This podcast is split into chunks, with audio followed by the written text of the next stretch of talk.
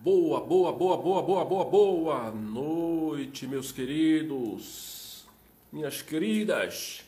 Estamos de volta, recomeçando depois de um dia de pausa, nossa na rota da identidade. Vamos colocar aqui já na rota da.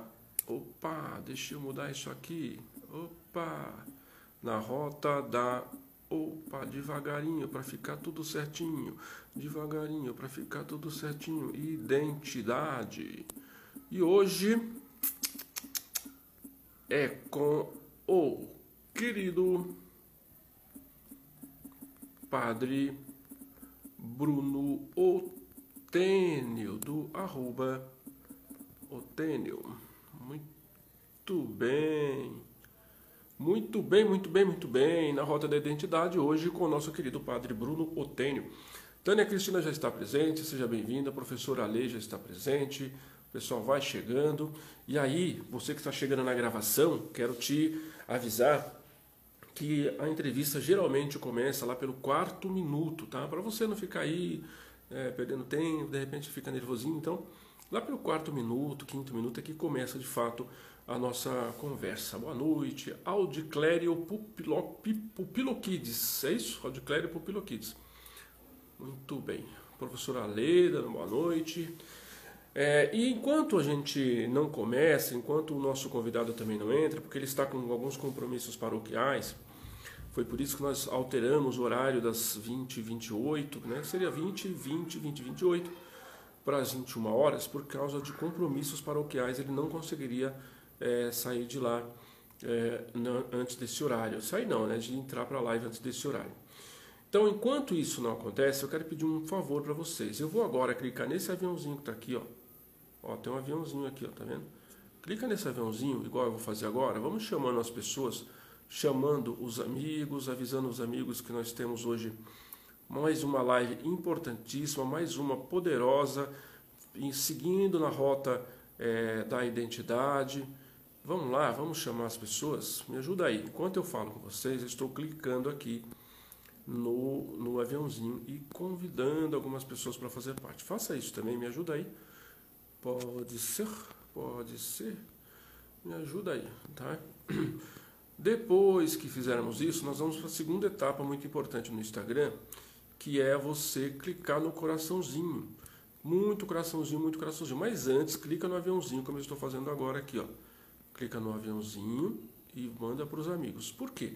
Porque se é um conteúdo relevante, se está legal para você, se você assistiu todas as outras entrevistas e você achou que foi bom, que foi bacana, que agregou alguma coisa para sua vida, nos ajude aí, compartilha também essa compartilha também essa informação, manda para os seus amigos, tá bom?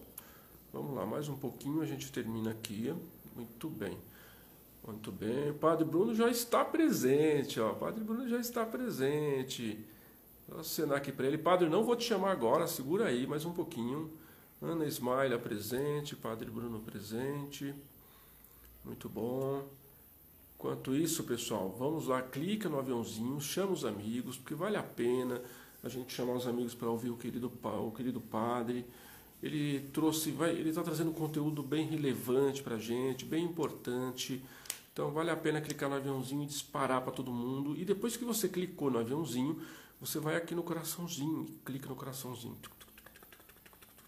Gente, nós estamos numa, numa um projeto chamado Rota IDP, que é Rota da Identidade do Propósito. É, mas para chegar na Rota IDP, nós construímos o Identidade como Rota do Propósito. E antes do Identidade como Rota do Propósito, o na Rota da Identidade. E na Rota da Identidade é uma série de lives com pessoas incríveis que estão passando por aqui desde a semana passada. Desde o dia semana passada, é, desde o dia 26. Nós já vou repetir os nomes que já passaram por aqui: Raquel Barberino, Marcos Bastos, Jorge Reis, é, Angelita Lemes, é, André Soares e agora o querido Padre Bruno.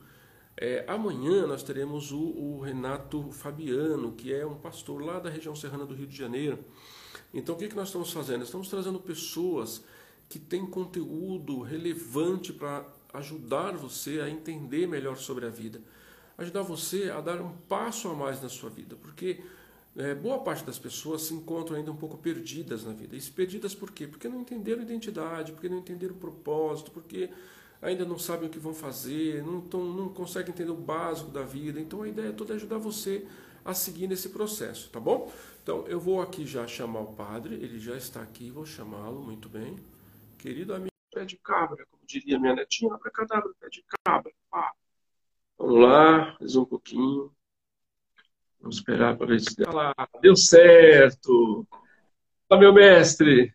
Fala, Valdir, tudo bem? Boa noite. Tudo bom? Você tá bem? Estou bem, graças a Deus. Eu quero saudar também, com a graça e a paz de Jesus Cristo, a todos os que estão aqui assistindo a gente também. Amém. Amém para todos nós. Obrigado a todo mundo que está presente. Já já começa a aquecer um pouco, já já as pessoas começam a, a, chegar, porque afinal de contas nós estamos no Brasil, sabe como é que é, né? 21 significa 21 e 10, 21 e... né? Então, tem um pouco de... 8h28, começamos às 9 Exatamente, era 8h28, começamos às 9 Deixa eu falar aqui, Victor Dez, é, Leila Oliveira, João Felipe lá de Minas, é, Chile do Minuto Preve, professora Lê está presente aqui, Ana Ismaila, Audiclério Piloquides, Tânia, Cristina, e vai chegando gente. O pessoal vai entrando, o pessoal vai chegando. Deixa eu ver quem mais está aqui.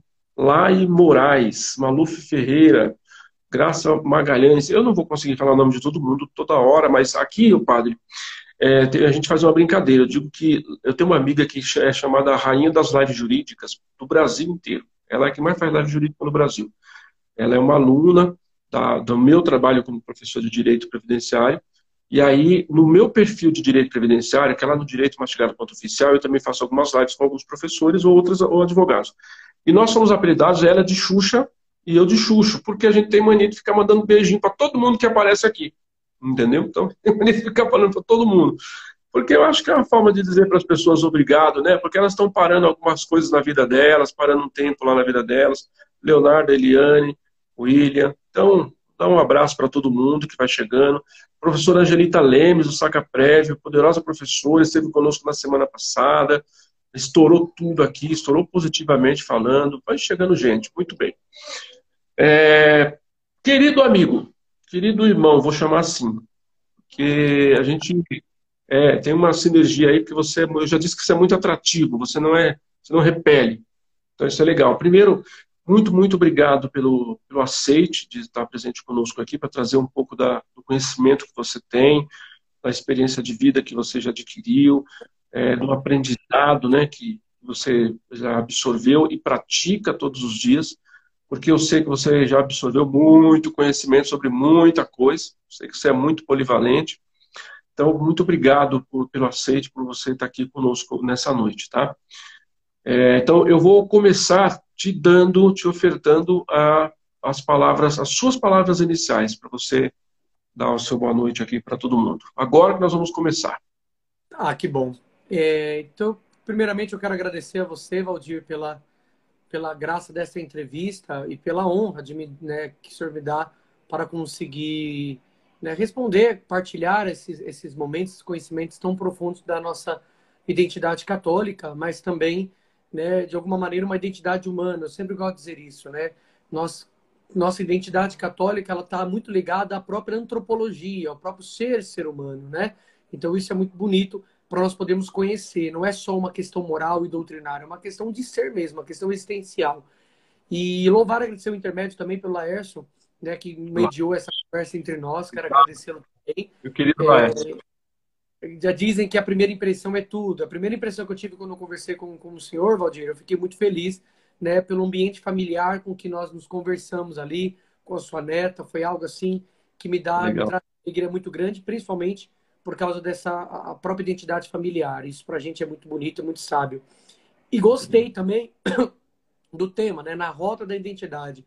Para quem faz filosofia e acaba gostando dela, que é o meu caso, da qual sou apaixonado pelo ambiente filosófico, ter um tema chamado Na Rota da Identidade. Eu já quero escrever sete livros relacionados a isso. Então, estou muito feliz né, por poder é, é, é, partilhar, estar num programa desse, depois de tantas pessoas, de nomes grandes que já passaram por essa, por essa rota, né? Agora sou eu passando por esta rota, né? Então, Deus seja louvado né? E, e, você seja extremamente abençoado junto com todos os que participam aqui, né? Deste, deste programa, dessa entrevista aqui.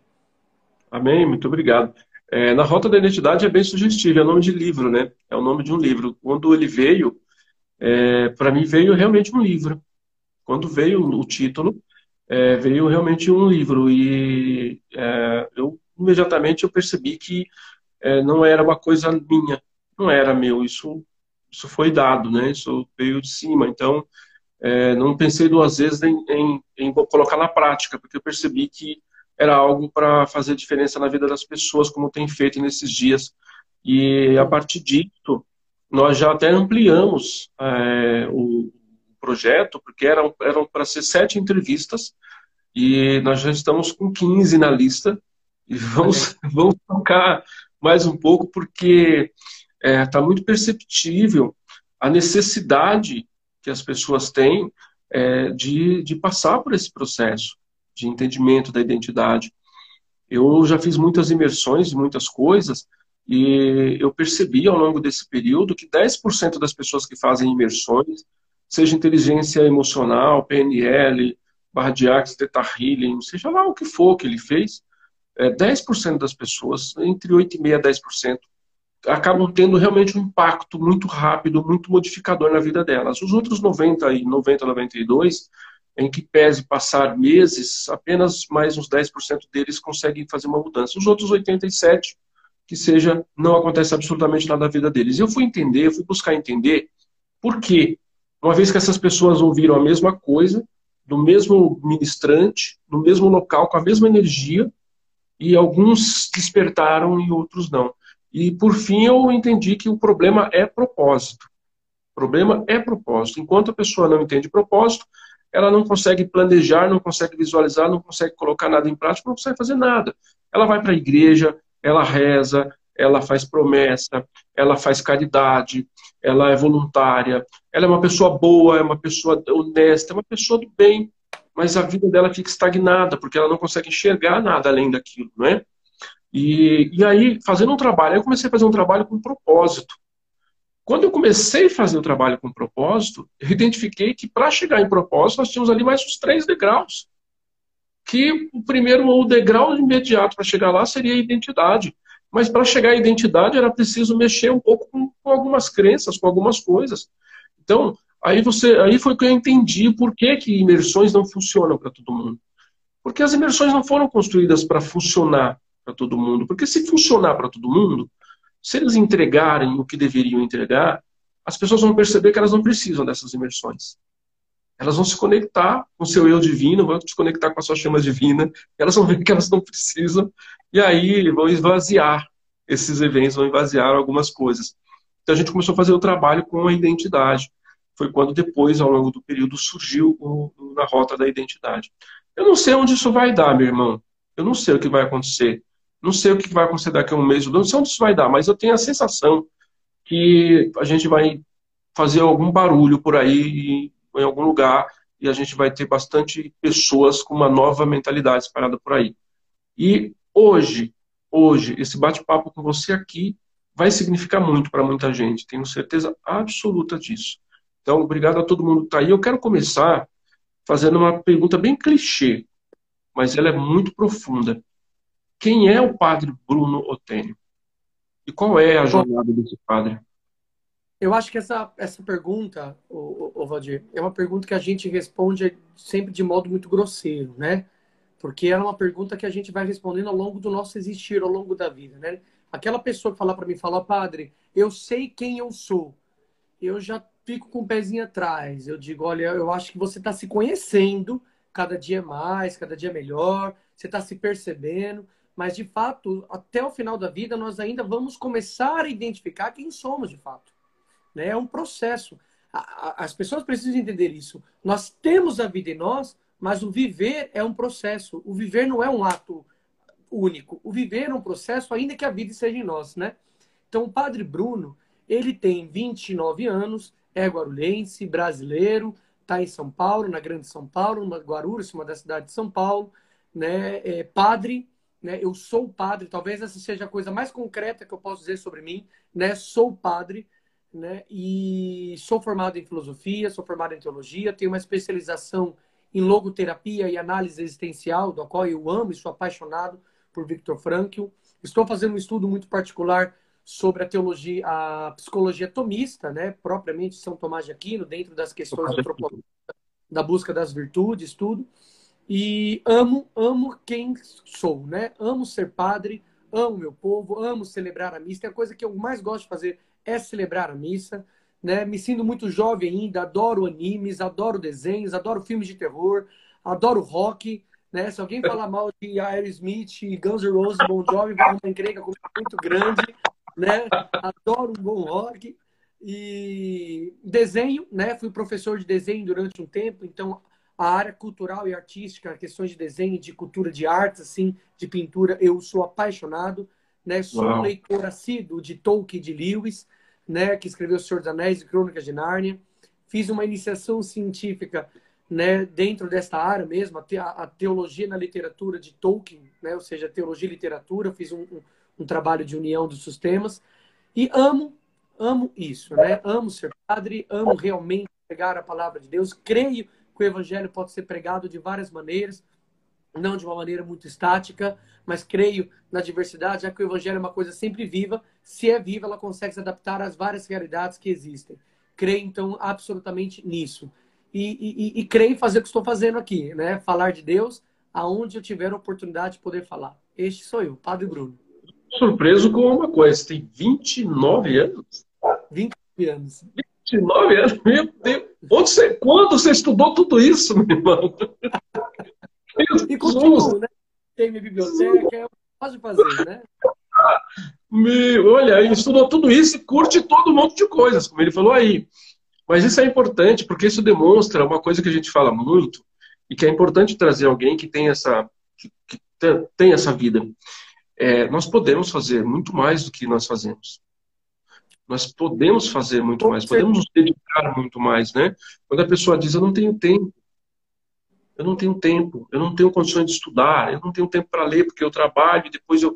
Não, o que falta mesmo é desejo, o que falta mesmo é vontade, é assumir aquilo que você fazer e dedicar tempo a isso. Porque o mais engraçado é que as pessoas não sabem, que algumas pessoas não sabem, né? As pessoas, é que você talvez hoje não, não veja tempo para fazer, mas à medida que você decide fazer, é muito curioso isso. À medida que você decide fazer, você vai percebendo que você ainda tem muito mais tempo para fazer muito mais coisas. É um negócio meio, meio, meio é, doido de se pensar, porque não dá para a gente. Verdade, Valdir. A gente, eu, eu, eu imagino que assim, a gente dedica tempos daquelas coisas que nos interessam de fato. Né? Então a gente sempre dá um jeito, sempre arruma um, um, um tempo para isso e mais um pouco, né? Na verdade, assim, se as pessoas fossem um pouco mais organizadas com sua vida, eu acho que o princípio de ordem está faltando nas pessoas, principalmente no nosso tempo. Se as pessoas tivessem um princípio de ordem para ordenar, ou ao menos tivessem uma agenda organizada, as pessoas perceberiam que ela tem muito mais tempo do que ela imagina. Né? O é problema é que, e se a gente, a gente fala, eu vejo um monte de gente falando, ah, eu precisava de mais tempo, mais três horas, né, 20, 27 horas da minha vida. Você ainda ficar sem tempo se a sua vida não for organizada. É então, mesmo. eu acho que assim, é uma questão de buscar ordem, ter um de ordem, a gente consegue se organizar. Muito bem. Você falou aí na sua, sua inicial sobre antropologia, que é uma coisa que você que está intrínseco em você. Para mim, isso está intrínseco em você, esse estudo. É, a gente tem aí a antropologia a teológica e a social, né, das ciências sociais da antropologia. Tem diferença entre as duas? Qual é a diferença das duas? Qual é o caminho que essas duas vão ir? Ou, e elas, em algum momento, se encontram? Sim, eu acredito que sim. Por exemplo, eu vou pegar, vou começar do final, né? Da convergência que pode acontecer. Por exemplo, nós estamos aqui no programa chamado A Rota da Identidade, né? Se nós olharmos para o povo brasileiro, não tem como falar do povo brasileiro, do seu modo de ser, sem citar a Igreja Católica de alguma maneira.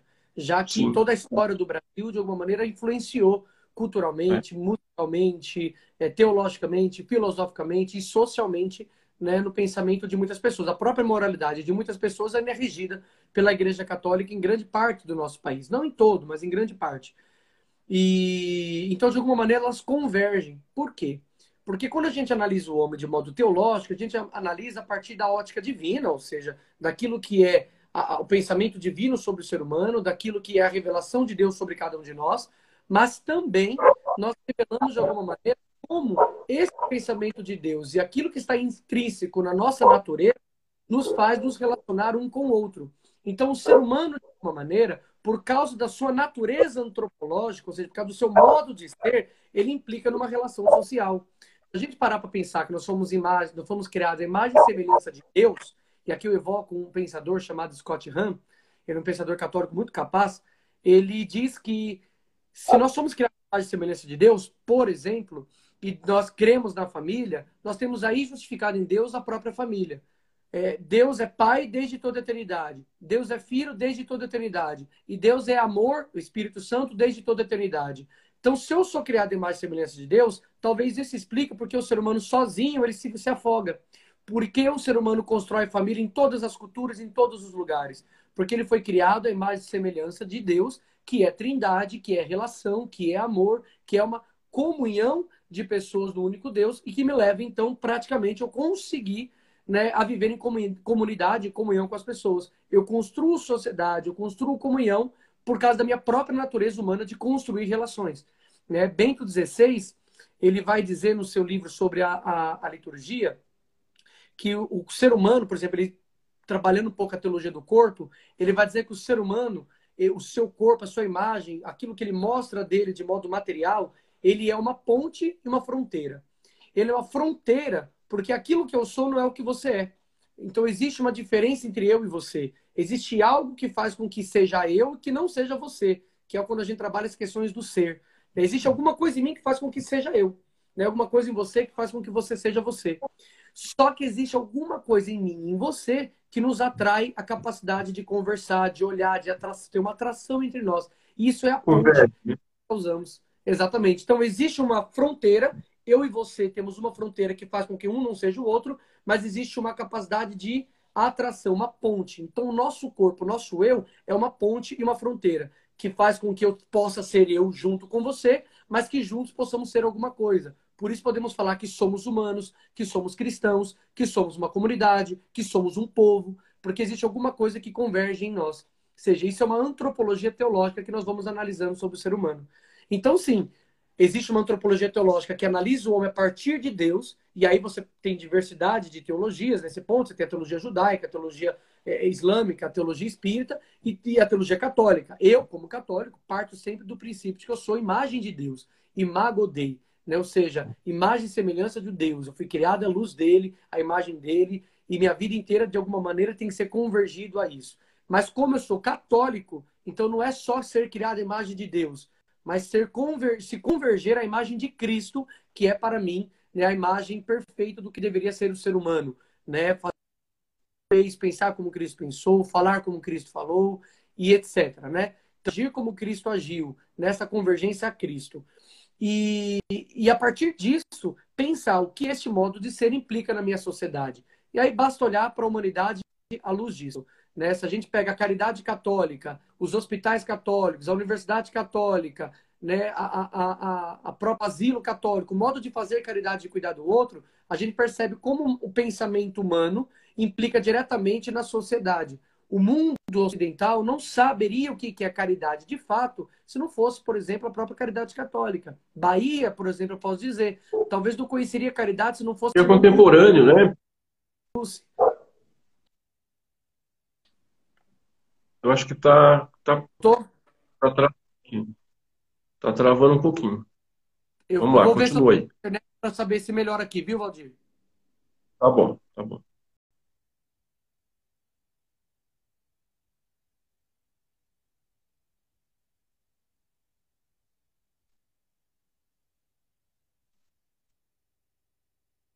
Travou. É, gente, é, ele que travou, eu também travei, travou tudo. Como é que tá aí? Fala comigo aí. Eu tô te ouvindo, Valdir. Você tá me vindo? Eu tô te vendo e ouvindo agora. Tá, eu só não estou me vendo, mas não tem problema não. O importante é ver você.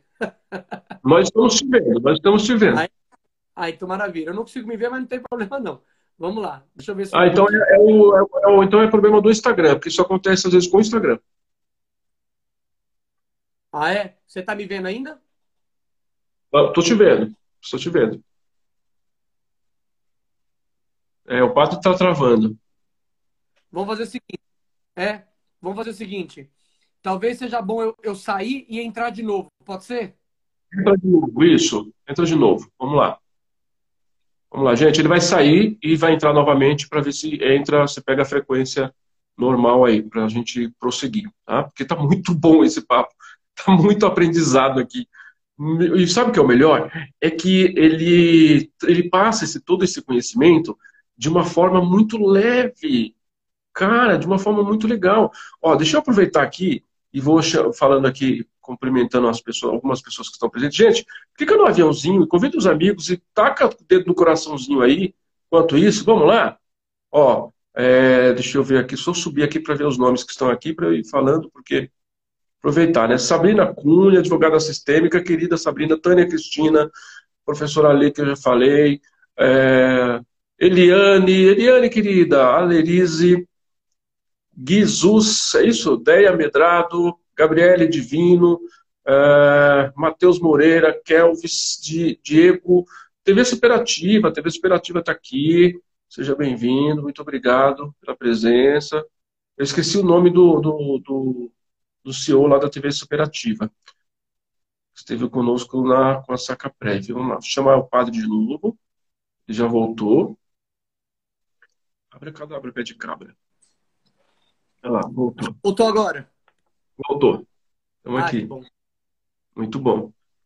Tá bem agora, não tá travado, tá, tá legal agora, tá, tá normal. Ah, então, então, só voltando, né? Pode continuar, fala.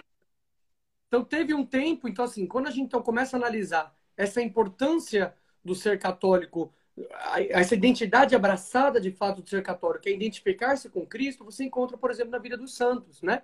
Então você pega aí Santa Luz dos Pobres na Bahia, você pega São Padre Pio, que criou um dos maiores hospitais lá em Rotondo e na Itália. Você pega a caridade propriamente católica. Se você analisar hoje os números de caridade católica, nosso número é o maior número de caridades que existe na face da Terra. Não é uma questão de proselitismo, de dizer, olha, nós estamos vencendo porque não é competição. Quem dera todo mundo fosse caridoso. Mas para dizer que essa caridade da Igreja Católica é própria do ser católico. Né? É própria da identidade do ser católico. Porque faz parte do ir, amar, cuidar. Né? Mateus 25, né? Tive fome e foste me deste de comer, tive sede e deste-me de beber, estava é, nu e fosse me vestir, estava preso e fosse me visitar, estava doente e fosse me cuidar. Eu, eu vou, me permita só, só cortar, que eu, vou, eu, vou, eu quero aproveitar o que você está falando e eu quero inserir um contexto aí para que eu sei que você vai expandir ainda mais isso, padre. Desculpa, você está congelando de novo. Vamos lá. Olha só, é, eu, nas minhas pesquisas eu encontrei uma, uma frase que é atribuída a São Tomé de Aquino, eu não sei se realmente é, mas você vai poder talvez me, me confirmar isso. Não sei se ele está me ouvindo, está congelado. Ó, o Bizai da TV Superativa está aqui. É, tá me vendo, me ouvindo, padre? É, pode voltar para mim, porque travou você para mim só. é, eu vou aproveitar o que você está trazendo e vou colocar um elemento aqui que eu acho que você vai poder expandir ainda mais esse seu raciocínio, que ele está muito bom de ouvir. É, nas minhas pesquisas eu encontrei uma frase, um texto, uma frase, eu não sei, é atribuída a São, São Tomás de Aquino, mas você vai poder me confirmar se é, porque eu achei ela muito interessante, muito profunda muito profunda para ser analisada. Ela diz assim: toma cuidado com o homem de um livro só, de um homem de um só livro. E aí, é, entendendo, olhando a, a profundidade de, desse, dessa frase, toma cuidado com o homem de um só livro, eu quero trazer ela junto com a questão de identidade que você colocou agora no texto e da, da, da identidade católica e fazer uma pergunta. É, somando tudo isso, a identidade católica é, ela é uma identidade específica, você já está me trazendo um elemento parecido com isso, é, e aí nós temos, e é possível a gente pensar numa identidade do ser católico, essas duas convergem ou elas são divergentes? E a gente, quando fala, toma cuidado com o homem de um só livro, é, a profundidade dessa, dessa frase pode impactar nessa construção dessa identidade, inclusive do ser católico? Com toda certeza ela pode influenciar e influencia muitas vezes, né? Porque, por exemplo, para nós católicos, e aqui não é nenhum, não é uma frase romântica, não, porque geralmente quando os católicos os santos, por exemplo, quando fazem, é, formulam frases, eles formulam depois de anos de experiência de vida. É... Uhum. Homens de um livro se a gente pegar de uma maneira é, apenas intelectualista, já seria um problema. Né? Um homem de um livro só não consegue adquirir cultura. Né? Nós sabemos que um dos modos mais concretos de adquirir cultura é lendo muito, lendo as coisas que foram escritas por outras pessoas. Né? Os mais diversos Mas, possíveis, né? Quando a gente olha especificamente para a vida dos santos, o grande livro, né? O grande livro, não sei se você consegue me entender bem, se travou aqui, porque eu acho que travou um pouco para mim. Travou, mas estou te ouvindo. Tá ouvindo bem, Valdir? Ixi, travou tudo. Agora aqui. travou de vez. É, agora está travando mesmo. Tá me ouvindo bem? Agora, tá, agora voltou. Voltou. Voltou? Voltou. Ah. Então, assim. Você falou no, no, no livro grande. Voltou. voltou, voltou, vamos lá. Voltou, sim. Você parou no grande livro. É, voltou. É, mas é, é dia tá. mesmo. Então, é o dia. livro, de fato. Tá. O grande livro, de fato, para a Igreja Católica é a sua própria vida. Né? Então, assim, aquele homem que não sabe é conhecer a ti mesmo, ler a sua vida, junto às tradições que te trazem, junto às pessoas que estão ao seu redor, junto com as vidas que estão ao teu redor, ele não consegue identificar o que é ser católico de fato. Por isso, né, e aqui não é nenhum ataque, tá? Eu espero que todos me entendam, aqueles que não são católicos. É por isso nós não, não aderimos, por exemplo, ao princípio da sola escritura, né, que é somente a escritura. Porque senão nós ficaríamos presos somente na Bíblia, ainda que a Bíblia seja para nós a regra de vida. Ainda que a Bíblia seja para nós um livro que nos ensina como viver. Ainda assim, a história da vida dos santos, a vida das pessoas, a vida das senhorinhas da comunidade, a vida dos pobres, a vida das pessoas que estão ao nosso redor, também influencia de alguma maneira no meu modo de viver. Então, o livro de uma vida, de um, um homem de um livro só, é o homem fica preso e limitado a um uma só coisinha.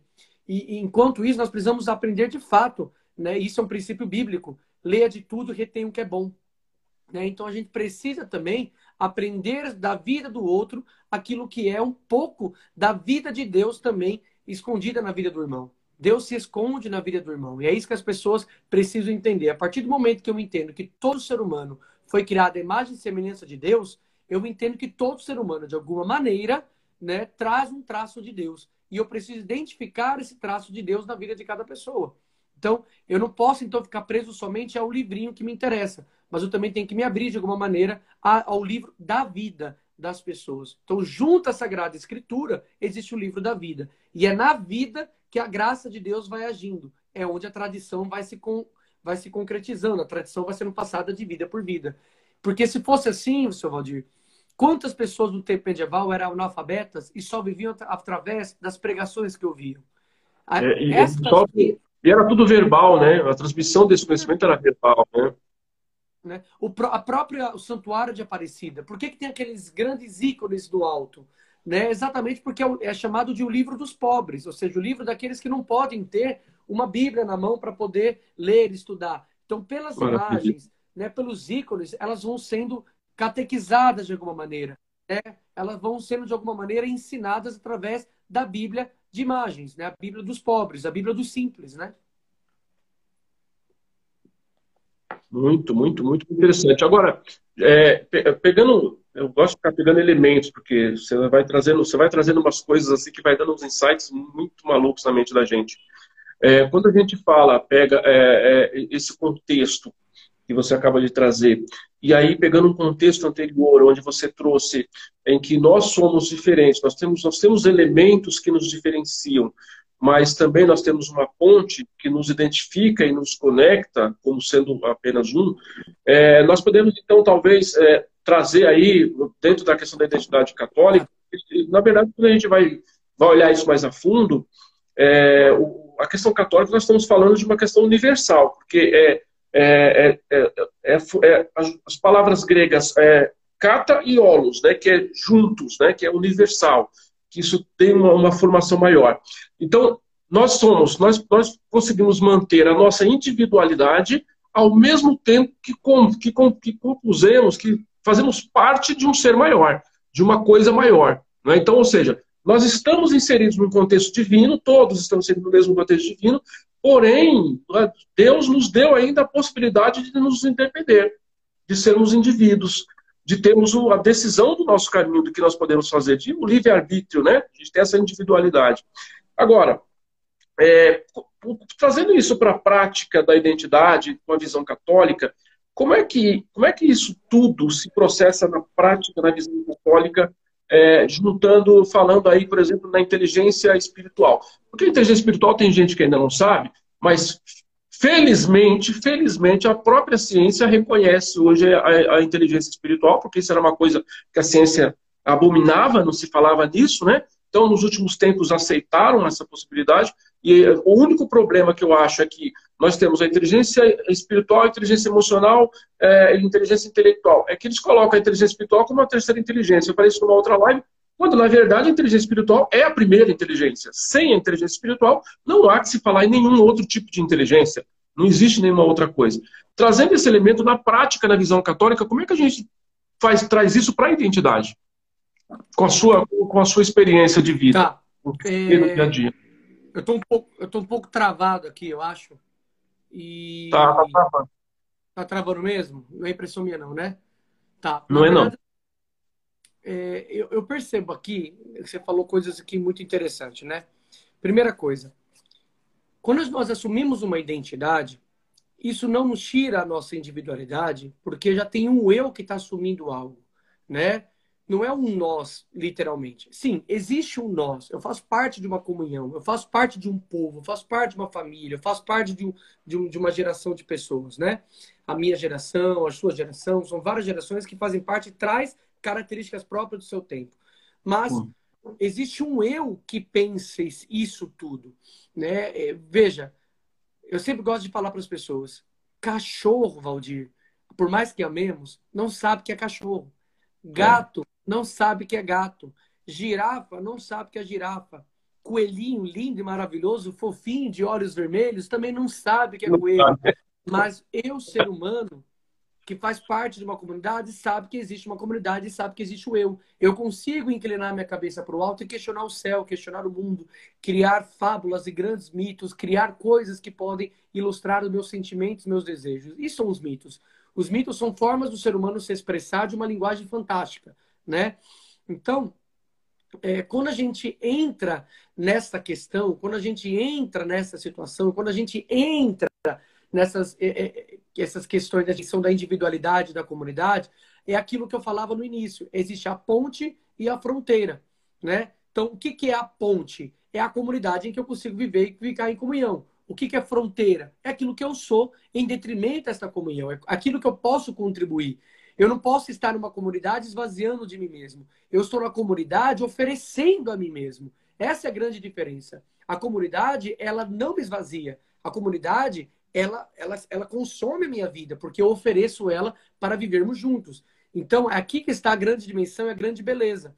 Né? Se eu achar que a comunidade tem que viver a meu serviço, eu estou errando. Eu sou um ditador, eu sou um, individualista. Se eu achar que né, o, o, a comunidade, que eu tenho que viver somente em função da comunidade, eu também estou errando. Eu tenho que ter uma comunhão, uma justa medida entre o eu e a comunidade, entre a comunidade e o eu. Então, a identidade católica, ela gira nisso. Então, é, eu vejo que a comunidade está ali. Eu tenho dons, eu ofereço para a comunidade. E a comunidade, junto comigo, oferece esses dons a outras pessoas para agregar nessa comunidade e vivermos juntos essa comunhão. Então, é a igreja da comunhão. Por isso se fala muito hoje, inclusive, de uma sinodalidade dos bispos, né? Bispos que vivem uma colegialidade, bispos que vivem em comunhão, principalmente nas figuras de João Paulo II, Bento XVI e Papa Francisco, que tem exaltado bastante essa caminhada de comunhão, né? Então nós precisamos identificar isso. Agora, é, qual, a, qual, foi a finalização da sua pergunta? Foi onde travou para mim? É, como é que como, é, como se processa tudo isso na prática na, na, na, na ação católica? Eu acho que você já tá. respondeu, mas eu acho que você já respondeu. Porque ah, então tá. é, você respondeu já, você trouxe esses elementos todos muito conexos aí. Porque é, a, quando, a gente, quando a gente pensa que é, a, a, o catolicismo, a Igreja Católica, ela é muito contemporânea nessa questão do voluntariado, das ações aos care... às pessoas mais carentes, é, aos orfanatos, aos asilos e tal, é, eu acho que aí você já traz o elemento da prática, da vivência exatamente dessa identidade. Né? Então, você já trouxe vários elementos aí junto. É, tem uma pergunta aqui, posso passar para você responder? Pode, pode sim. Tem uma pergunta aqui que é do Bisaia, que é lá da TV Superativa, que é uma TV do interior. Eu não lembro qual cidade que é, Bisaia, escreve aí. Ele pergunta assim, padre, como é que a igreja vê a questão da sorte na vida das pessoas? Sorte existe ou é algo, não deu para não dá para a caixinha não permite ler o restante, mas deve ser é existe ou é algo imaginário? Deve ser isso. Tá, ele tá aqui, ó. A sorte existe ou é graça divina? Eu consegui ver a pergunta aqui. Ah, que bom então, joia. Tá. Para mim não aparece toda ela. Tá. Então vamos lá. Nós católicos, é, a TV que pergunta, nós não acreditamos de fato em sorte, né? Nós acreditamos sempre que tudo está debaixo da providência, que nada acontece sem a permissão de Deus, né? Então algumas pessoas podem dizer, é... então por que algumas pessoas boas sofrem tanto? Por que algumas pessoas más sofrem tanto se tudo está debaixo da providência de Deus, etc talvez essa pergunta precisa ser realocada no seu lugar certo, né? As pessoas sofrem porque Deus quer ou as pessoas sofrem porque nós as fazemos sofrer, né?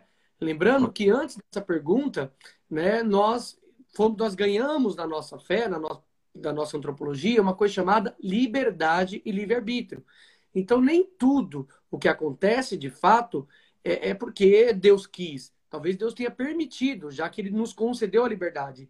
Eles seriam loucos se ele, permitisse, ele, se ele desse liberdade e não permitisse que tudo acontecesse. Ainda assim, eu acredito que nem coisas piores acontecem porque ele ainda intervém. Mas, né, tanta loucura que a gente vê no nosso mundo, né, no, no, principalmente no mundo né, governamental, de modo mundial mesmo, né? É. Mas eu acredito piamente que nós não, estamos, não somos guiados por sorte. Nós somos guiados mesmo pela graça divina e pelas responsabilidades dos atos humanos. Eu acho que se a gente ficar pensando muito em sorte, a gente tira, a gente se isenta um pouco da nossa responsabilidade de poder fazer o que é certo na vida das pessoas. E eu acho que é isso que tem feito muitas pessoas ficarem muito ruins, acreditarem muito na sorte e se esquecerem que ela tem uma responsabilidade com o seu viver no, viver do outro. É porque a sorte ela é antecedida por ações, né? Ela é Exato. antecedida por aprendizado e ações. Essa é, a sorte é consequência de aprendizado e ações. Não, não, não existe outra possibilidade para se falar em sorte, no meu olhar, não existe outra possibilidade. Se você eu, eu aprende. Assim, a, sorte, a sorte, enquanto uma coisa muito mística, eu não acredito, não. Né? A, é, a gente não, não chega a acreditar nisso. Mas a sorte, enquanto aquele ato, a sorte dos, dos justos, enquanto aquele ato, ou seja, eu premeditei, eu me organizei, eu fui preventivo e eu fui prevenido, eu acho que aí tudo bem, é de pouco diferente. Porque aí acho que você, porque aí acho que você começa a vibrar num caminho diferente. Então você começa a se conectar com energias, com pessoas que têm a ver com aquilo, com aquelas ações que você está tá produzindo. Né? Então a sorte é isso. A sorte é a conexão do que você está fazendo com a consequência do, daquilo que você está praticando, né? em grosso modo.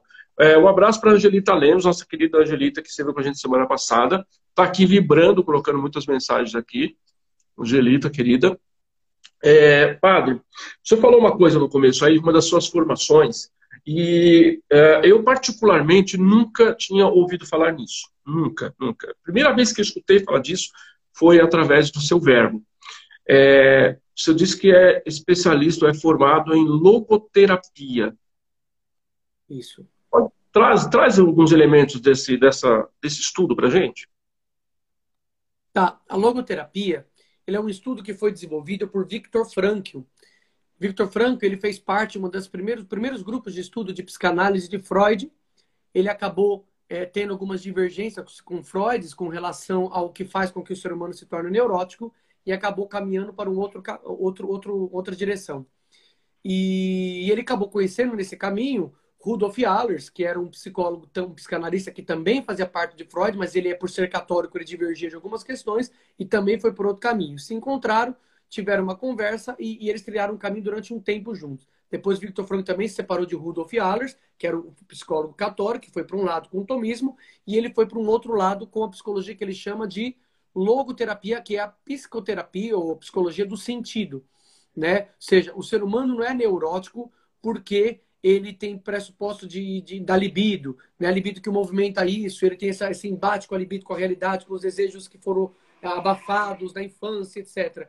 E também ele não é junguiano, porque ele não acredita que são simples arquétipos. Ele acredita que o ser humano é neurótico por causa da falta de sentido. Né? Porque como o ser humano ele busca sentido na vida e as coisas começam a se perder por faltas de base, ele precisa retornar uma base concreta na sua vida para poder reencontrar um sentido, uma finalidade. Então ele trabalha com princípio e finalidade. O ser humano, em princípio, é um ser que busca sentido e a sua finalidade é realizar-se nesse sentido. Então, princípio, buscar o sentido. Finalidade, se realizar nesse sentido, né?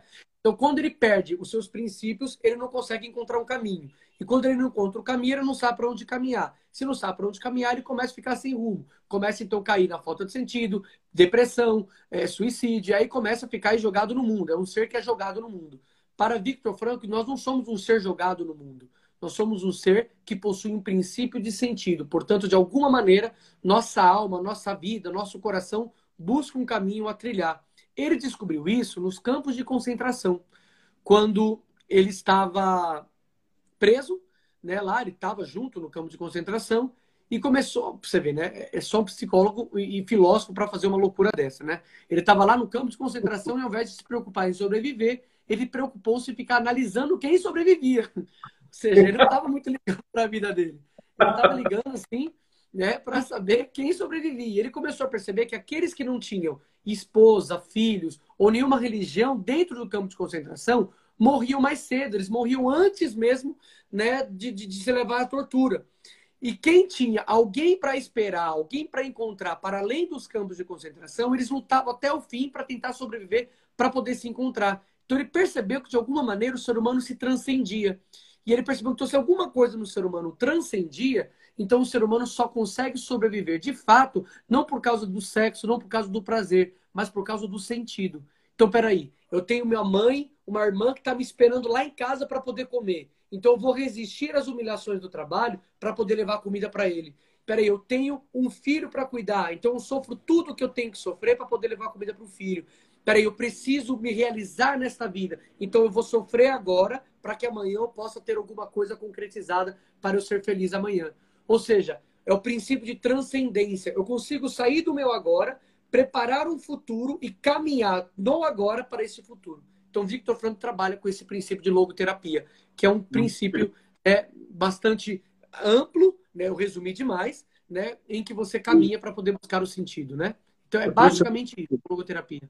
Você trouxe anos estudos aí em, em três minutos. É, e isso já responde uma pergunta que eu estava me preparando aqui para te fazer, é, que seria, dados os tempos atuais, essa loucura que a gente vive, onde as pessoas estão perdidas, na tua, no teu olhar, por que as pessoas estão tão perdidas hoje? Eu acho que você já trouxe a resposta aí na, no estudo da logoterapia. Né? É um objetivo, um propósito, é o que, o que, que essa pessoa está enxergando lá na frente. Se não enxerga nada, não tem, não tem motivos para estar, para ser. Né? Se não vê nada. Odir, eu acho que ainda tem mais um elemento importante aí do, do questão do buscar sentido, né? Eu acho que para a gente conseguir buscar um sentido, eu tenho que primeiro ter princípios aqui embaixo, né? É por isso que apesar de eu, de eu gostar da logoterapia, é, é, eu ainda tenho uma, uma, certa discordância, mas gosto muito da logoterapia, aplico ela muitas vezes no meu, nos meus atendimentos, conversando com as pessoas, mas como eu sou católico, eu percebo que ainda faltou algo em Victor Frankl. E ele era judeu, então eu não posso cobrar de um judeu que tem princípios católicos. Exato. Exato. Né? E, é, e, é, por isso que eu sou católico e eu, e eu, e eu preciso, de alguma maneira, é, é encontrar na minha identidade uma base que me fundamenta nos meus atos. Né? E a questão é essa é, o ser humano hoje foi jogado, né? Isso devido a uma certa culpa também de Victor Frank, sem ter culpa, é aquela culpa que sem ter culpa, né? Foi sem querer, né? É. O ser humano hoje é jogado também, de alguma maneira, na, na responsabilidade de encontrar o sentido para a sua vida. E eu acho que isso é muito complicado quando a gente tem um, um, um, uma sociedade pluralista que te joga todo tipo de informações. Você não sabe para onde correr. E eu acho isso preocupante. Por quê? Porque ao invés de jogar tantas informações nas pessoas, eu acho que nós temos que ter uma capacidade de nos formar naquilo que é a nossa base existencial. Então, eu sou católico, meu Deus do céu. Então, eu preciso olhar quais são os princípios católicos. As pessoas têm que entender o que, que é princípio. É aquilo sem a qual eu não posso ser o que sou. Então, se eu sou católico, o que é um princípio católico? Quais são os princípios católicos, né? É só base.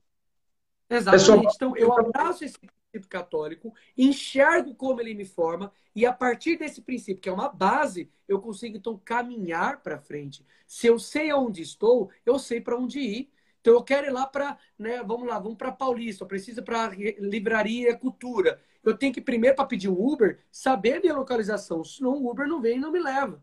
Então, eu tenho que saber onde eu estou para ir aonde eu quero chegar.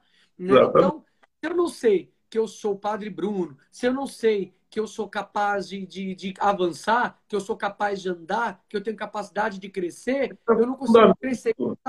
Né? Essa então, é, é o que você trouxe aqui, é a essência da identidade, a essência pura da identidade. É isso é ensinado no catecismo. Isso é ensinado no catecismo da Igreja Católica, né? Então, assim, eu olho para mim e falo, eu sou um ser humano.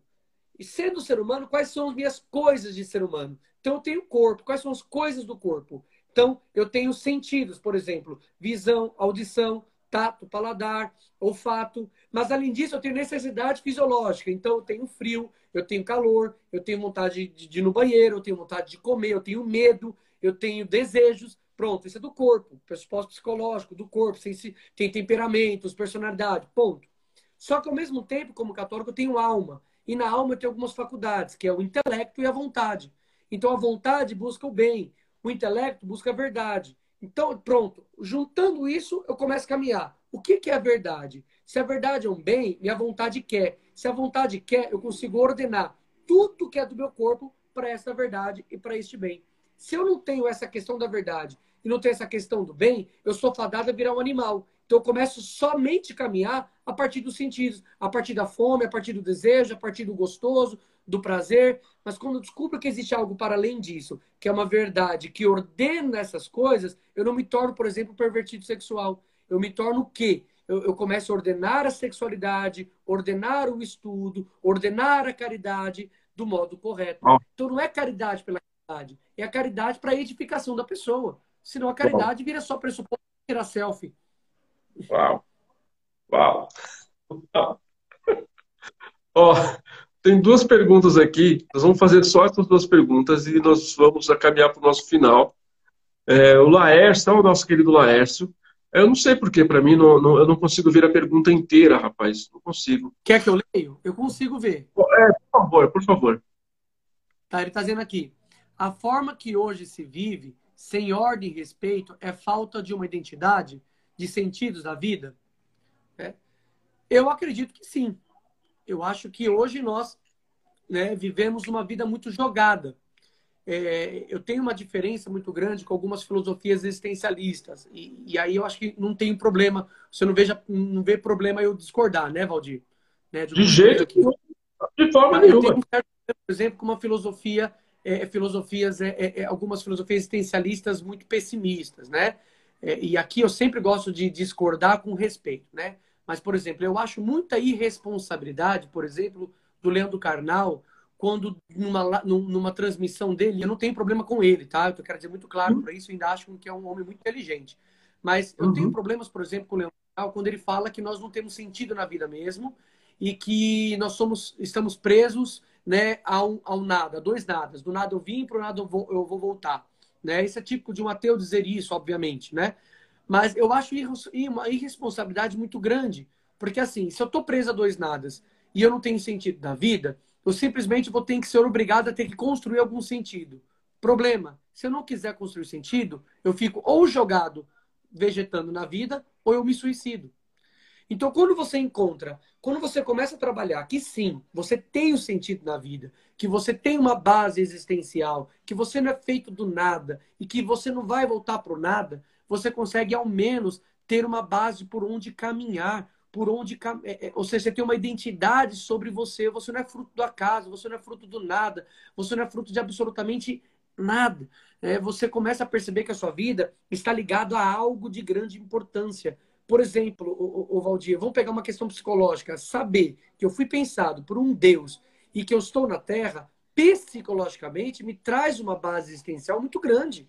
Ou Sem seja, dúvida. eu não estou simplesmente parado, eu não vim do nada, eu não fui jogado, mas eu fui pensado. E saber que eu fui pensado me coloca numa capacidade de entender por que me pensaram. Então eu começo a buscar a saber quem eu sou.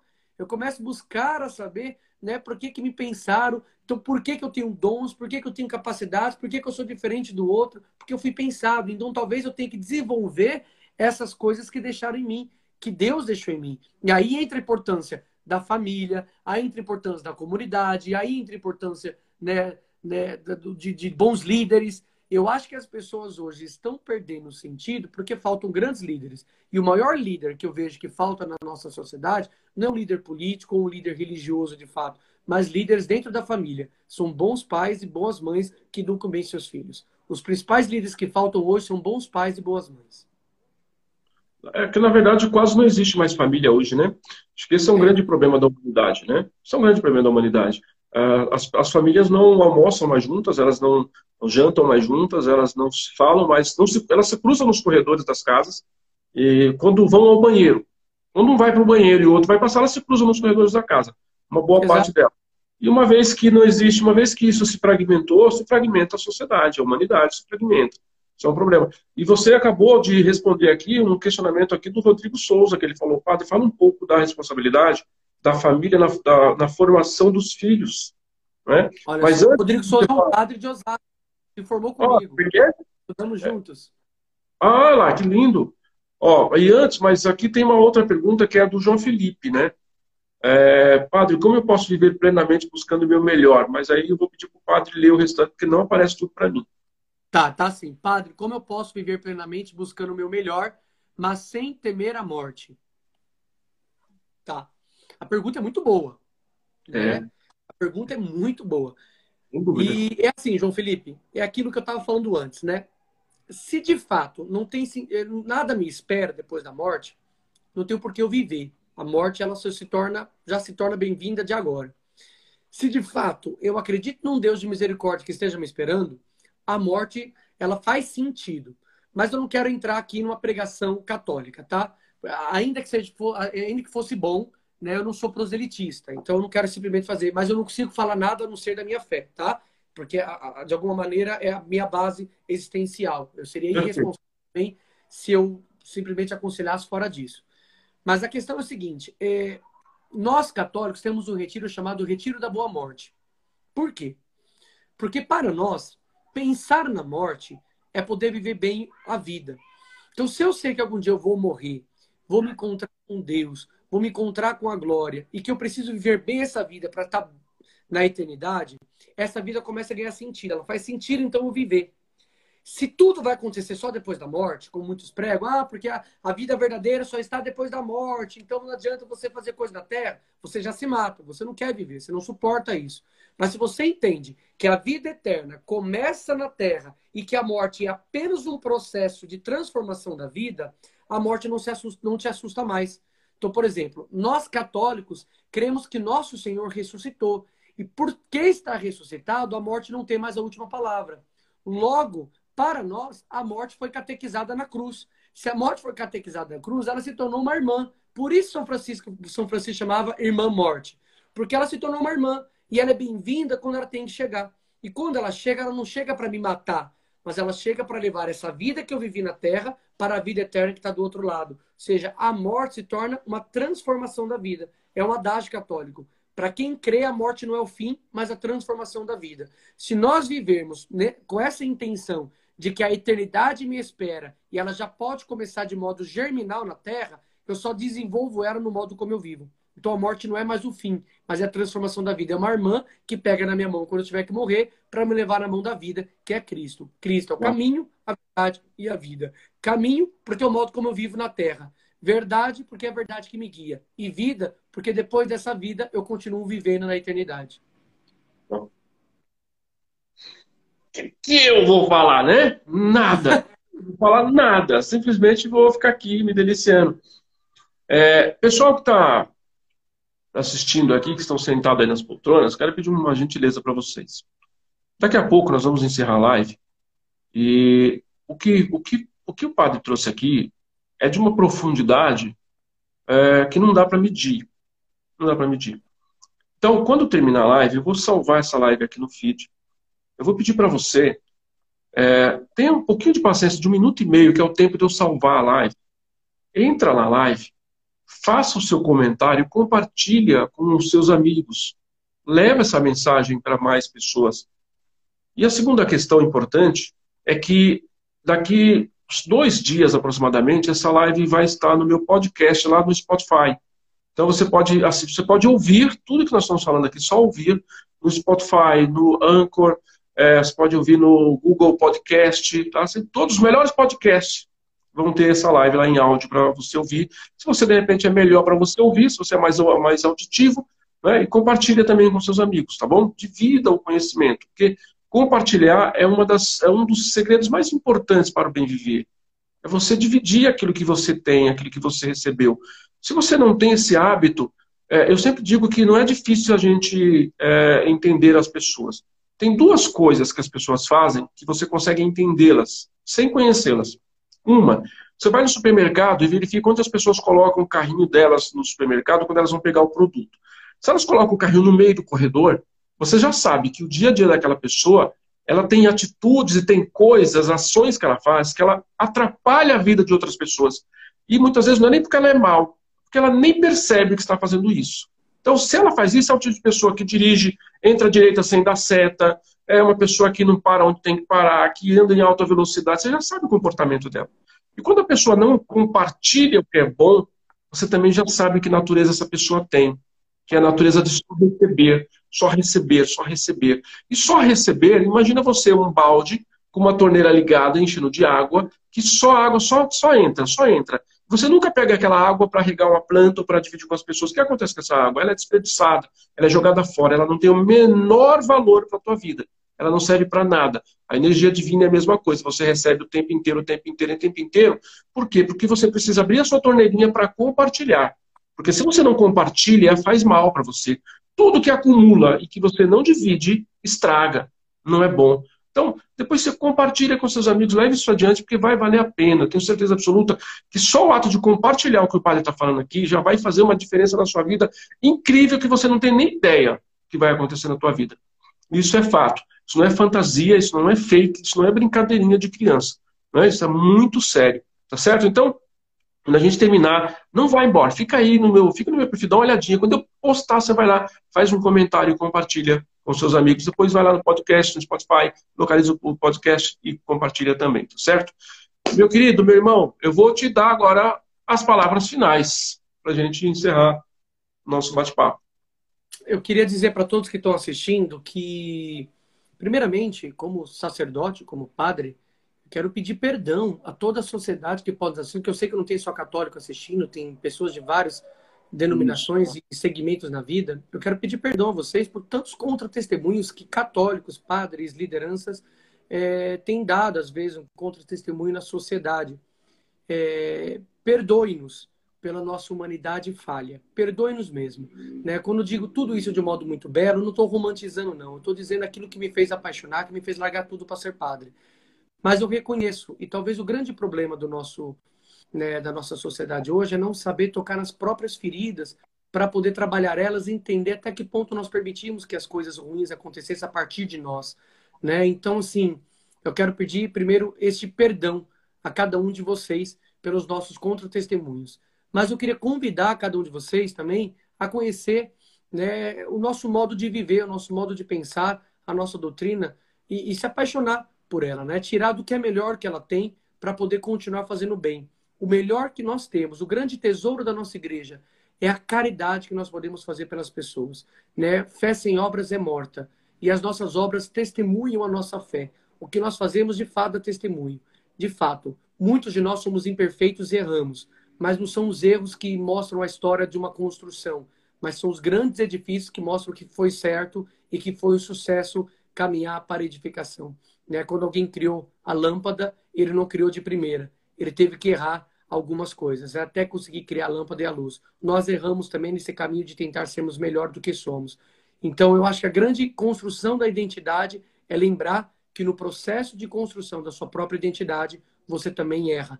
E errar faz parte da busca da identidade. Na rota da identidade, às vezes erramos o caminho, mas o mais humilde é voltar para onde você errou para recomeçar no caminho correto. Esse é o caminho católico. Nós erramos o segmento a Jesus quando seguimos a nós e acertamos como seguindo a Cristo. Então pegue tudo que Cristo fez. E se você quiser que eu resumo tudo isso que eu estou falando, escuta uma única música que vai te ajudar. Chama-se Amar como Jesus amou, do Padre Zezinho. Acabou. Se você escutar essa música e colocar em prática, eu resumi toda a nossa palestra. Amar como Jesus amou, sonhar como Jesus sonhou, sorrir como Jesus sorriu, né? pensar como Jesus pensava, né? sentir o que Jesus sentia. Se você colocar isso em prática, você coloca o evangelho em prática inteiramente. Né? O nosso caminho é imitar Jesus em tudo. Deus abençoe a todos.